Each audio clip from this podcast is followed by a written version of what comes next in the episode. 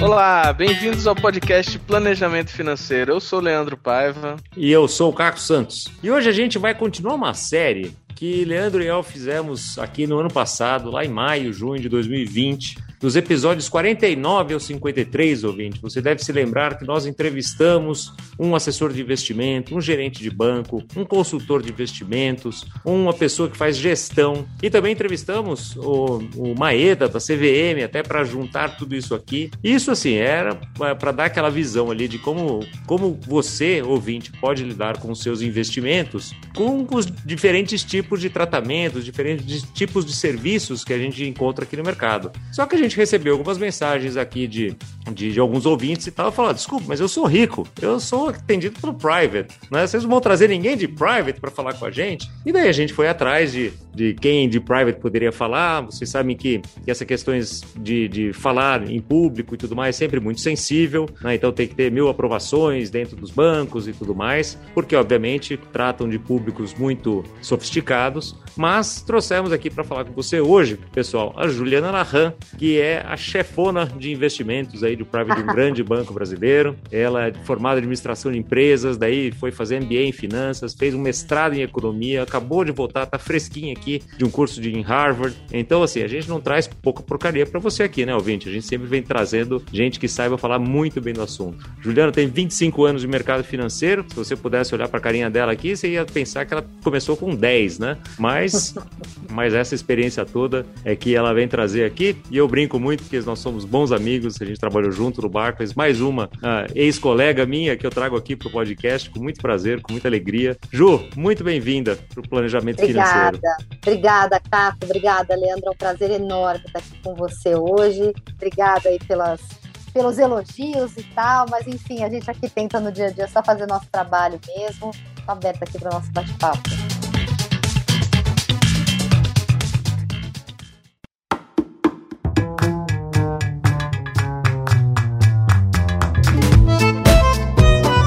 Bom, vamos começar então entendendo o seguinte: quem que é o cliente do private bank? Eu entendo que você não vai, não vai, vai dar uma, como já tem desde 2009 você tem trabalhado nesse mercado, nesse, com este público, né? São 12 anos aí já. Eu sei que você vai falar também não só a visão do banco em que você trabalha, mas uma visão geral, né? Então até é importante a gente deixar esse disclaimer aqui, como o pessoal do, do compliance do banco pediu, que a Juliana tudo que ela falar aqui está falando em nome próprio e não em nome do banco. Mas conta pra gente, como é que quem, quem que é o cliente do private normalmente? normalmente. Eu vou, eu vou, te contar de um jeito interessante, né? Porque a gente, quando trabalhava junto, a gente atendia cliente corporativo. E uma coisa é você uh, uh, falar em nome de uma empresa e as discussões são muito mais pragmáticas. Né? Quando você vai falar com um cliente private, você envolve uh, não só investimentos, mas necessidades individuais. Então, eu acho que o mais importante e talvez a maior eh, dificuldade que a gente tenha quando a gente lida com um cliente private é entender a, a, as diferentes necessidades entre os diferentes clientes. Porque cada um tem um perfil, cada um tem uma um momento de vida, cada um tem uma necessidade. Então, tem cliente que está muito mais preocupado com a sucessão, tem cliente que está preocupado em construir cada vez mais e aumentar os seus recursos. cliente private, ele, ele é único, ele tem desejos específicos e ele não pode ser enquadrado dentro de um, de um modelo padrão. Eu acho que a grande beleza do cliente private, e eu acho que isso.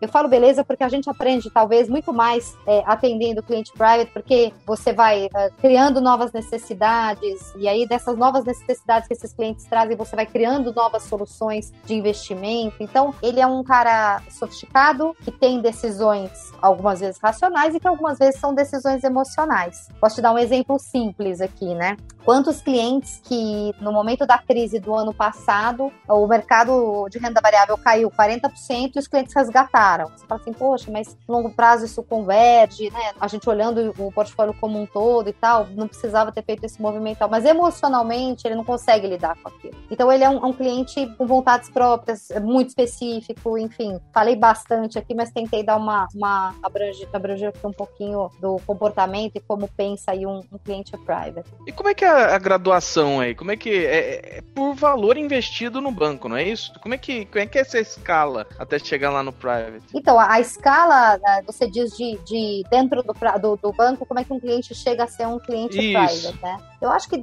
a gente tem um corte, obviamente, de valor investido, de, de valor disponível para investimento. À medida que esse valor vai aumentando, você vai acessando diferentes segmentos uh, dentro do banco. E acho que tem uma, uma, importância maior ainda quando se trata do cliente private, porque dependendo do tamanho desse cliente, existem produtos específicos que você pode oferecer para clientes, por exemplo, que são classificados como clientes profissionais, que é diferente de um, de um, de um produto que vai para um outro tipo de público, que é um investidor qualificado ou público em geral. Então, essas coisas que a gente às vezes ouve na, na, nas certificações que a gente presta, a gente não sabe onde se enquadra, ela se enquadra na oferta, eventualmente, de produtos que você vai fazer para cada tipo de cliente que você tem. Então, à medida que um cliente vai se enquadrando, porque também não adianta o cliente só ter dinheiro, né? Ele tem que, tem que ter conhecimento sobre aquilo para que você uh, ofereça aqueles produtos uh, para ele. Por exemplo, se a gente olhar o mercado, a regulação da Europa, se um cliente virar para você e falar que ele não entende de um determinado produto, no limite você não pode oferecer aquele, aquele produto para ele, né? Por mais que aquele produto esteja dentro da recomendação para aquele perfil de cliente. Então, além do que a gente chama lá de suitability, né, que a,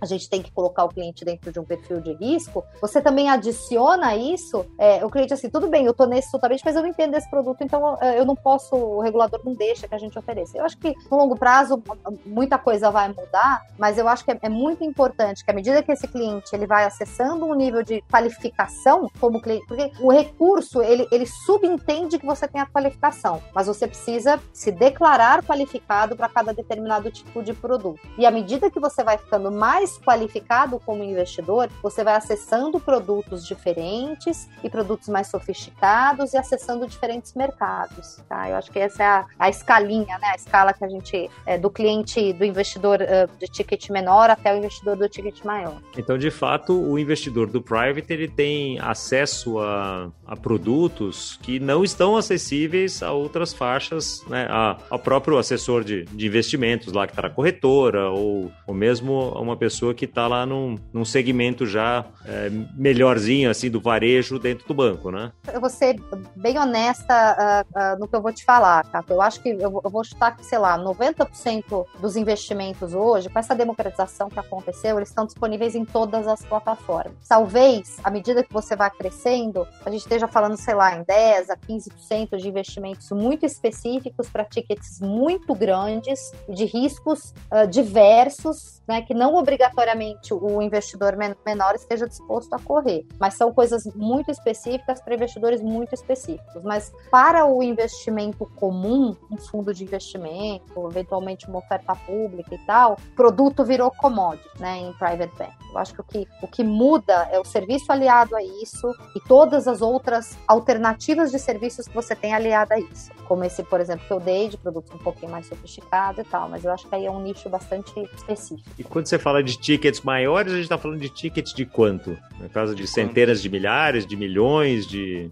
dezenas de milhões? É, é uma boa pergunta, porque assim, é, às vezes o cliente não tem esse recurso com a gente, mas ele tem com outro, com, com outra somatória de outras instituições. E ele é um investidor que tem potencial para produtos um pouco mais arriscados. Então, o que eu diria assim, como é que a gente olha, né? Então, vamos supor, depende do ticket do, do produto. Então, se o produto eu tenho um ticket mínimo de 5 milhões e ele é um produto muito arriscado, eu estou fazendo aqui uma conta bem de padeiro para a gente usar pra, como exemplo. Então, sei lá, se um ticket é 5 milhões ou 10 milhões num determinado produto, muito provavelmente o orçamento de risco que aquele cliente deveria destinar para aquele, aquele produto não deveria ser mais do que 2, 3%, dependendo do risco que, que aquele produto uh, representa para uma carteira. Isso vale para crédito, isso vale para, eventualmente, uma operação de private equity. Então, sei lá, um crédito muito sofisticado, um private equity muito, um fundo específico de private equity muito sofisticado, será que o cara deveria ter mais do que 1% do portfólio, no máximo 2% do portfólio? Quanto que ele deveria ter na somatória daquela classe de ativos, né, de private equity? Depende muito do, do produto que a gente está falando por trás. Ou um, um, um, produto de crédito mais arriscado também.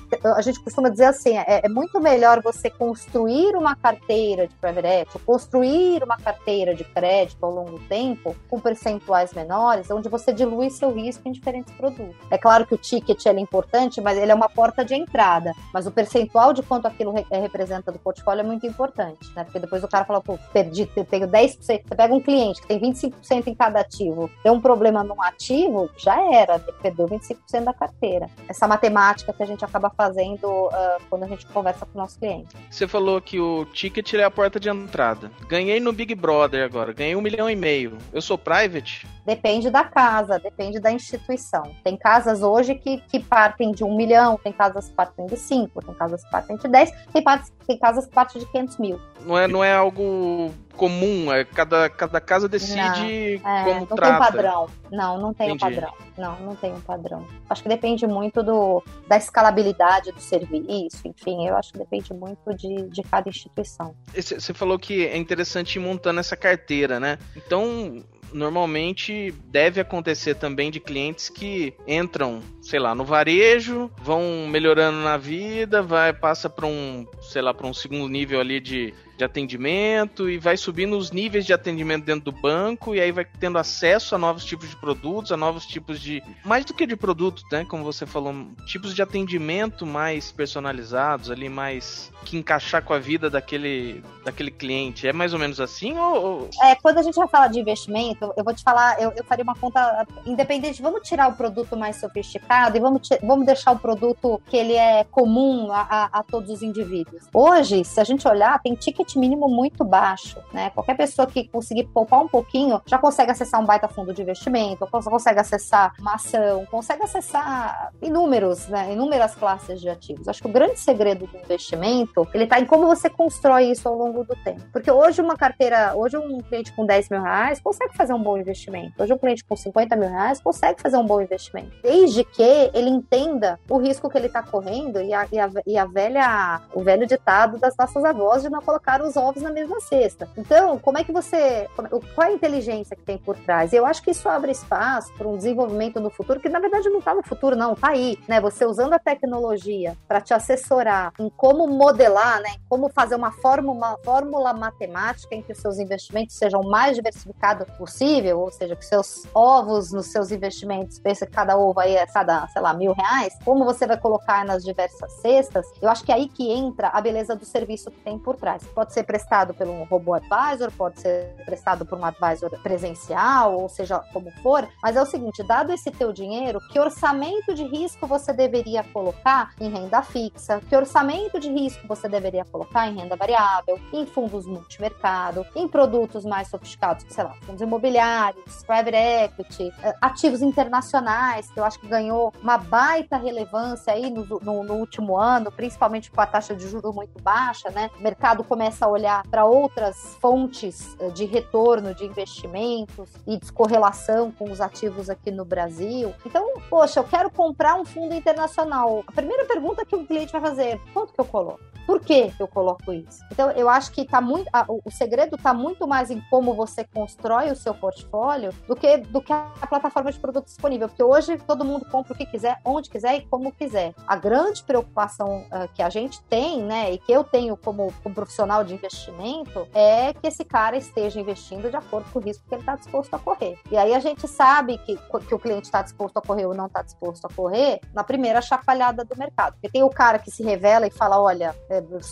surtei, sofri, não, isso não é para mim. E tem o cara que entendeu na hora que ele entrou naquele investimento que aquele investimento pode chacoalhar, mas ele tende no longo prazo, porque quando a gente fala de investimento é, é sempre longo prazo, a gente entende que ele pode convergir e trazer retornos consistentes no longo prazo. Então, eu acho que a beleza está muito mais em como construir esse portfólio do que ficar escolhendo aleatoriamente produto e tal. Eu acho que no longo prazo, inclusive tem um paper aí que, que, que diz que os estudos, né, eles, eles fazem lá, os estudos estatísticos deles lá, e eles mostram que 90, 92%, salvo engano, dos retornos dos investimentos, eles têm a ver com a, as classes de ativos que você escolhe. E pouquíssimo está ligado ao você fazer market time, ou você acertar a hora de comprar ou, ou vender um determinado ativo, e pouquíssimo também está relacionado aos os produtos que você escolhe, né? desde que você esteja, obviamente, dentro daquele benchmark e tal. Eu acho que a gente sempre que olha investimento, a gente tem que olhar no longo prazo, que a gente chama de sempre olhar a posição estratégica com atenção a pequenos desvios táticos. Então, por o que, exemplo... que é longo prazo? Quanto, quanto é longo prazo? É três anos, é cinco anos, é dez anos? Quanto que, que, que você chama de longo prazo? Quando a gente coloca a longo prazo, essa pergunta é muito boa, porque quando você vai uh, falar com o cliente, né, o que, que ele quer com aquele dinheiro? Ele quer um investimento para aposentadoria? Se ele quer um investimento para uma aposentadoria e ele é jovem, como nós, né, Caco? e aí ele e ele está buscando fazer esse investimento para aposentadoria, a gente está falando do horizonte o quê? De 10, 15 anos, né? É mais ou menos isso que a gente está falando. Se a gente já está mais velho, já está mais perto da nossa aposentadoria, o, o horizonte de investimento é menor. Quanto menor o horizonte de investimento, menos disposto a correr risco um cliente deveria estar. Tá. Porque se eu tenho 10 anos aí para olhar meu, meus investimentos, esperar até a minha aposentadoria, eu consigo aguentar esses chacoalhões de curto prazo. Agora, se eu tenho que comprar um apartamento daqui a um ano, eu não posso correr o risco do meu recurso se desvalorizar de repente e eu precisar daquele dinheiro e não ter. Então, eu tenho que ir para uma fonte muito menos arriscada de alocação dos meus recursos. Então, a, a beleza é, do investimento tem a ver com o que eu falei, né, de você definir seus orçamentos de risco, mas também o que, que você vai querer fazer com esse dinheiro é, é, ao longo do tempo, quais são os seus objetivos, né, o que, que você pretende com aquele recurso. A não ser que você esteja disposto com esse, com esse dinheiro do apartamento a morar ou numa kitnet ou numa cobertura. Se você estiver disposto, é. bom, o que vier tá bom, aí beleza, né? Aí, Exatamente. Aí vai para o risco. Aí você vai para a volatilidade também do seu desejo. Exatamente, exatamente. E me conta uma coisa, curiosidade então, vai pra gente sair um pouquinho só desse mundo tão sério de investimentos, essa coisa tão sisuda, aí né, alocação e tudo mais. Eu, quando comecei a trabalhar em mercado financeiro e tal, e falava com o pessoal de private bank, o grande chamariz dos, dos bancos e tal, que eles faziam, falou: olha, eu consigo eh, te dar aí ingressos da primeira fila em em coisas em Nova York, eu te mando pro Australian Open, eu te levo para Roland Garros e tudo mais. E os caras falando, não tava nem aí com o retorno de investimento, eles queriam mesmo era esses, essas, essas molezinhas, vamos dizer assim, né? É, é. Qual banco que me dá a maior molezinha, que vai me pegar no aeroporto e tudo mais? E eu acho que isso aí acabou, né? Com o advento aí dos, dos family offices também, né? O pessoal que também. E, e o mercado vai ficando cada vez mais técnico nisso aqui, né? Como é que você vê isso hoje? Ainda. Os clientes ainda pedem, ainda esperam isso do, do, do é, banker? ou tem um, ficou essa coisa um mais pouco de tudo, né? Eu hum. acho que tem um pouco de tudo. Eu acho que relacionamento, no final das contas, eu sou uma, uma árdua advogada da tecnologia, adoro tecnologia, assim. Acho que a gente tem que usar a tecnologia para ser cada vez mais uh, produtivo, para conseguir ter muito mais informação e prestar um serviço melhor para o nosso cliente. Mas eu acho que o bom e velho relacionamento, acho que a, a pandemia ela, ela escancarou isso, na, jogou na nossa cara e deu três tapas né? E falou assim, é, assim, quem aqui não sente falta de um abraço, né? Quem aqui não sente falta de uma, de uma reunião presencial, de estar frente a frente do, do cliente, quando você olha no olho do cliente, você vê que o cliente não gostou, né? Independente de ser, de ser através de um almoço ou através de um ticket de, de teatro, seja qual for, eu acho que você tá. É, é, o que tem por trás de tudo isso é a proximidade do cliente. É você tá, sei lá, olho no olho. Tanto é que assim, a gente tem muito cliente que, que quis fazer reunião presencial né, na pandemia. É horrível, né? Você faz de máscara e não vê direito, aí você tira a máscara e você fala assim, nossa, achei que aquela pessoa fosse diferente, né? Isso, aconteceu isso com todo mundo, né? Mas é muito curioso e, e, e, porque, na verdade, no final das coisas, das contas, a pessoa quer ver quem tá ajudando ela, quem tá assessorando ela com o dinheiro dela, né? É, quer saber quem é aquela pessoa, que ela existe, né? Que ela é de carne e osso. Então, eu acho que nada vai substituir o relacionamento. E, e eu acho que isso que você trouxe, eu concordo que isso minimizou muito ao longo do tempo, até porque, é, às vezes, pode ser uma, uma usado de forma conflituosa e tal, mas eu acho que você estar com o seu cliente e criar um relacionamento com ele, principalmente quando você lida com famílias. Relacionamento sempre vai ser importante. Ô Ju, mas conta Ué. pra gente aqui, como é que você vê hoje, é, você falou de tecnologia, né, e como esse mundo tem mudado aí também no mundo de investimentos e com robô advisor e tudo, e tem muita gente que acha que a assessor de investimento vai acabar por causa do robô advisor, o, o private banker vai acabar por causa do robô advisor, mas tem coisas assim como todo mundo falou que ah, o livro impresso vai acabar porque todo mundo vai ler no Kindle. E não acabou, né? Tem uma coisa assim, como você falou, muito emocional, ainda mais nesse seu mundo que tem tudo a ver com relacionamento que a gente estava falando agora, que acho que não acaba, né? Mas como é que você vê a, a competição por este cliente, né? Este cliente de alguns milhões de reais ou de vários milhões de reais. Como é que você vê a competição é, entre bancos? Hoje é, é, vocês estão mais preocupados com o family office, com o multifamily office ou com o assessor de investimentos mesmo, que né, tem, esse tem sido e atacado, enfim, valores cada vez maiores e se é, apropriado mais dessa, dessas tecnologias também para atender esses clientes. Como é que você vê esse, esse ambiente competitivo entre os privates? A tecnologia disponível disponibilidade é, de produto, eu acho que ela nivela as possibilidades, né? Ainda mais agora com Open Banking, né? As possibilidades elas vão ser niveladas todo mundo meio que, vai, vamos dizer meio que, porque tem diferenciações, mas meio que tem acesso a praticamente tudo do ponto de vista de investimentos. Hoje você já tem plataformas que montam um portfólio recomendado para você sem você precisar falar com ninguém. E aí você parte do, do, do pressuposto que aquela pessoa tem conhecimento sobre investimento. Para quem tem conhecimento sobre investimento, talvez seja muito legal, né? O cara vai, vai lá, acessa os investimentos, faz tudo que ele quer, não conversa com ninguém, nem nada. Mas a hora que dá problema, ele vai querer saber o que aconteceu. Se ele não for um profissional de investimento, tá olhando o mercado inteiro, tá sabendo o que acontece, ele, ele, ele, ele vai querer saber o que aconteceu. E aí? Com quem que ele vai, vai falar? Então, eu, eu, eu sou uma, eu, de novo, eu, eu, eu, sou uma advogada do relacionamento. Eu acho que a tecnologia ela vem para facilitar, para auxiliar, mas para você gastar tempo com aquilo que realmente importa. São as, as construções das relações de confiança, as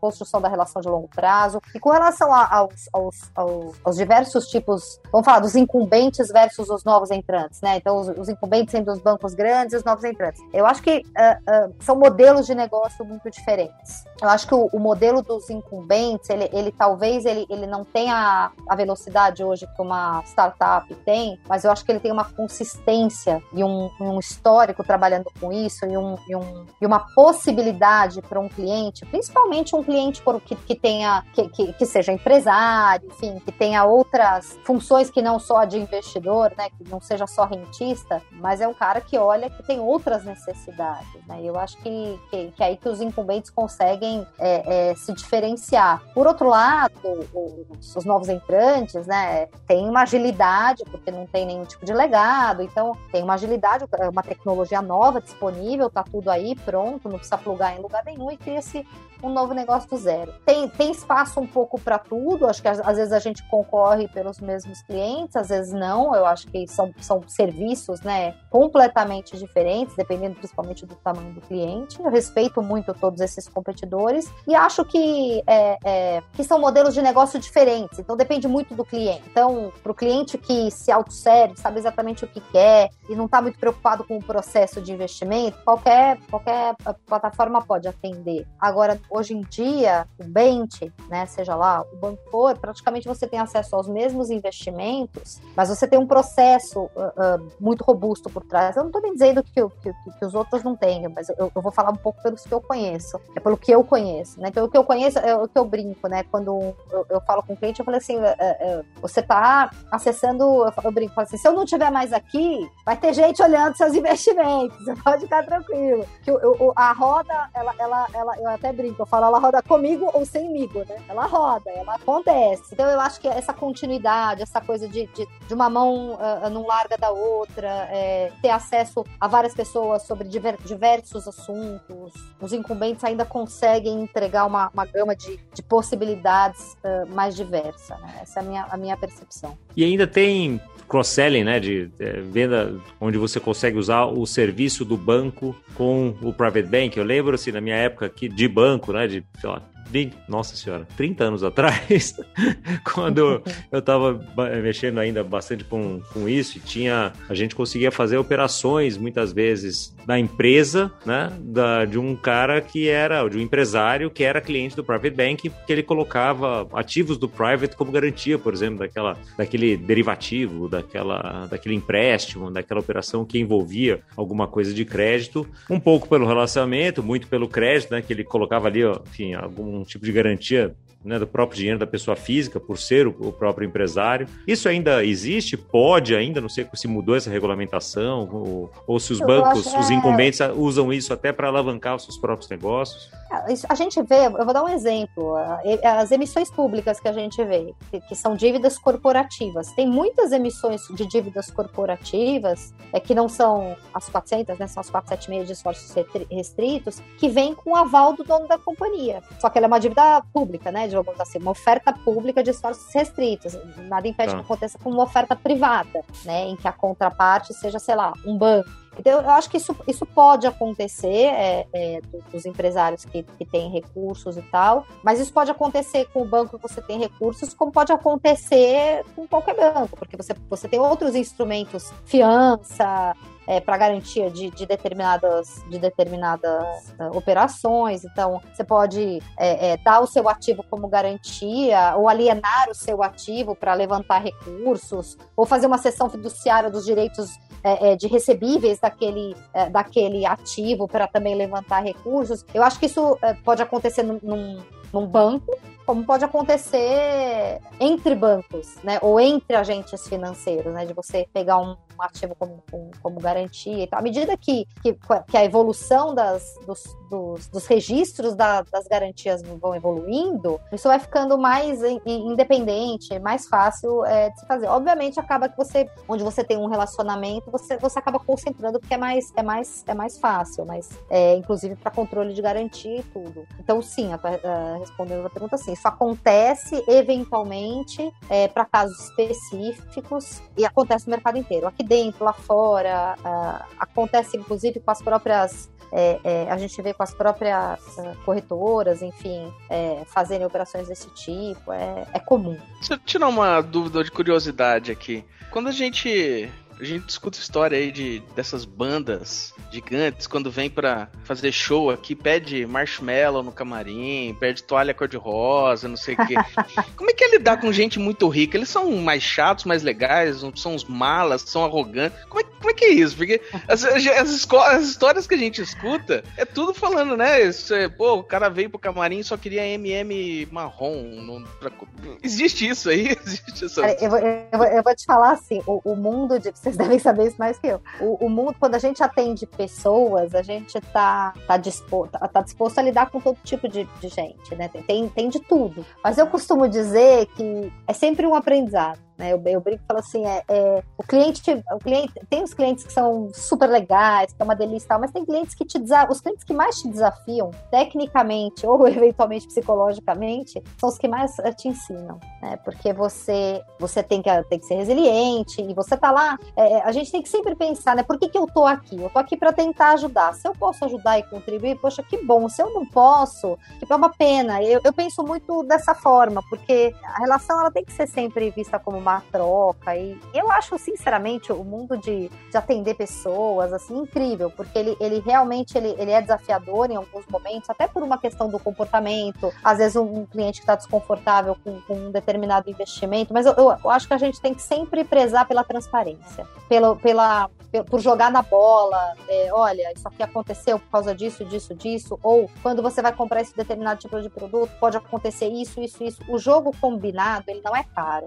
Né? Então, o cliente saber, eu, eu, brinco, eu falo que a gente tem que explicar mais os riscos do que os benefícios, porque os benefícios são fáceis de entender, os riscos são mais complexos, né? É, é, é na hora de, de conversar com o cliente. Então, o cliente que entende os riscos e tal, é mais difícil ele, ele se, se abalar com alguma, com alguma é, estrutura ou com alguma oscilação de preço um pouco mais abrupta. Né? Tirando esse gancho aqui de lidar com pessoas, lidar com esses comportamentos das pessoas e tudo mais, e você até sendo uma profissional com a certificação CFP, né, que o nosso ouvinte aqui já sabe que é uma certificação de distinção, de excelência, de qualidade e que, enfim, acho que todo mundo hoje no, no mundo private, né, tem que ter até. Quanto e até honrando o nosso nome aqui de planejamento financeiro do nosso podcast, né? Quanto que o profissional de private banking lida ou, ou, ou, trabalha com os outros assuntos de planejamento financeiro dos seus clientes, além dos investimentos, né? Entre alguma questão de gestão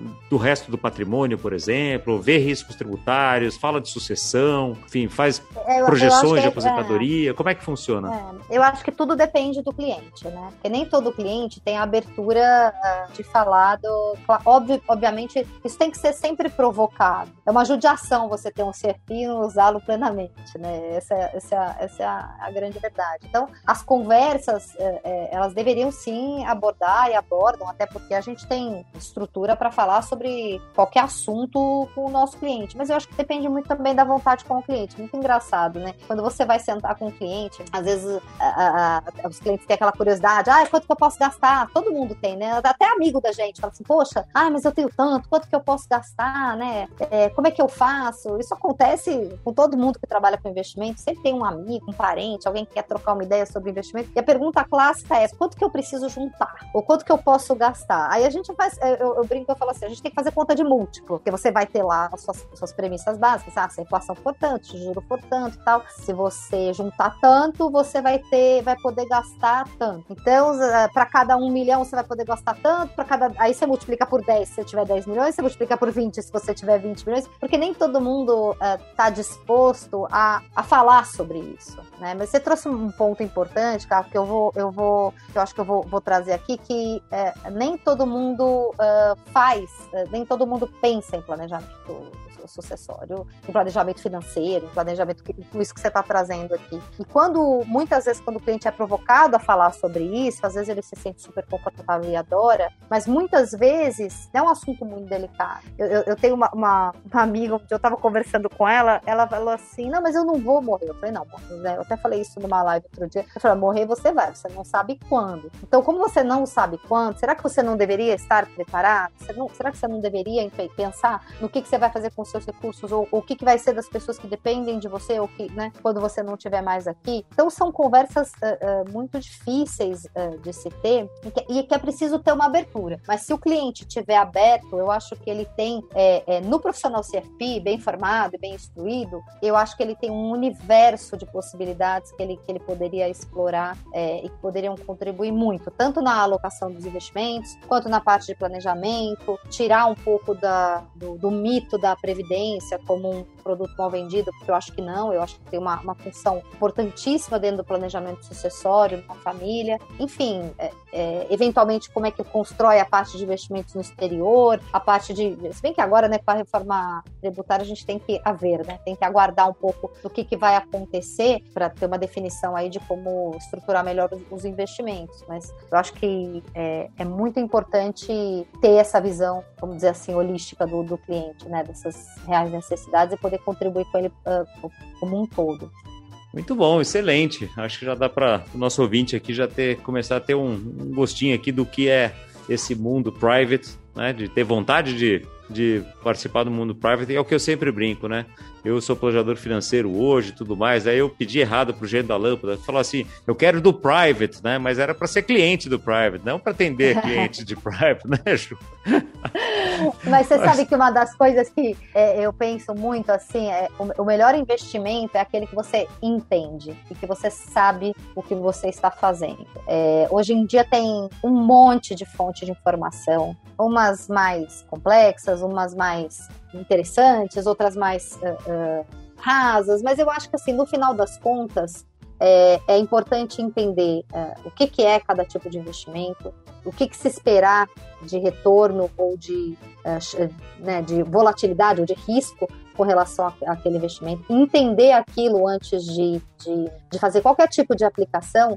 E se tem alguma dúvida e está inseguro, não faça, ou faça pouco, faça uma, uma, coisa, uma parcela bem pequenininha. Lembra do que a gente falou do 1%? Como é que você testa a água, né? Sabe? Coloca o dedinho na água fria, vê se ela se dá para colocar o calcanhar e vai fazendo isso aos poucos, porque aos poucos você vai entendendo, se familiarizando é, é, e se sentindo mais confortável uh, com, com, as oscilações, o comportamento do, do mercado e tal, para não comprar gato por lebre, porque a gente sabe que muita gente que economiza e quer fazer os seus investimentos é, não veio fácil, né? Alguns ganham na Mega Sena, tem essa sorte e tal, mas é, outros a gente sabe que em sua maioria esse recurso foi, foi, construído, né? Não foi fácil e que, enfim, vale todo o cuidado.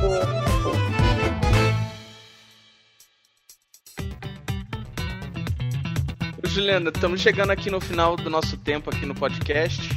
E a gente sempre costuma perguntar aqui para os nossos convidados uma dica de livro, de filme, seriado que você está vendo aí. O que, que você indica para os nossos ouvintes?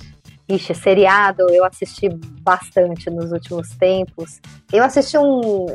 Eu, eu gosto de algumas coisas mais diferentes, mas eu assisti um da HBO que chama Mayor of Easttown, que é um de suspense que eu adorei. É super curtinho, mas é super legal. Tem um desfecho super uh, legal e eu acho que uh, traz muito da relação com os filhos, enfim, da, eu acho que é, é diferentão, assim, é, dessas séries mais, mais tradicionais. E livro, eu fiz um podcast essa semana, falei de livro, mas eu vou falar um livro que me marcou, assim, é, é muito, que é o Joy of Leadership, que eu acho que é um, um, livro que traz muitas reflexões sobre os, os líderes 呃 que são líderes, né? não são chefes, enfim, é, como você conduz a equipe, a proximidade, como você motiva a equipe, enfim, que eu acho ele, ele muito legal e me ajudou muito aí nas minhas conversas com a minha equipe e tal, e me contribuiu bastante. Eu já falei dele numa outra live, mas é que eu, eu tenho um carinho muito grande por ele. Muito bacana, ficam aí as dicas aqui pro nosso ouvinte, então, Joy Leadership, o of Easttown, ainda bem que você não falou o final, porque eu tô no meio da série aqui com a família. Você tá mesmo? Ah, me liga depois então pra me contar. Depois a gente troca a figurinha. Mas muito bom. Ouvinte, espero que você tenha tido esse gostinho aí, saber como é que é o, o, mundo do Private Bank, então, como é que é esse mundo do lado de lá da mesa do Private Bank. Espero que você esteja do lado de cá também como cliente ou se encaminhando para isso. Faça o seu planejamento financeiro para ser um milionário, para estar aí nesse mundo do Private Banking e ter acesso a mais serviços, mais coisas. Acho que isso é, é uma coisa muito bacana. E fica aqui o convite, né, para contar para seus amigos, falar como é que foi esse podcast para você, interagir com a gente nas redes sociais, fazer os seus pedidos, suas demandas, suas, colocar suas questões aqui, porque a gente chamou a Juliana aqui a pedido de um ouvinte aqui que queria saber mais sobre esse mundo. Então, traga os seus pedidos também. Traz aqui pra gente o que, que você quer ouvir e a gente corre atrás de um entrevistado tão legal quanto foi a Juliana. Ju, super obrigado. E para você, ouvinte, fica nosso convite aqui para nos ouvir de novo semana que vem. Até lá.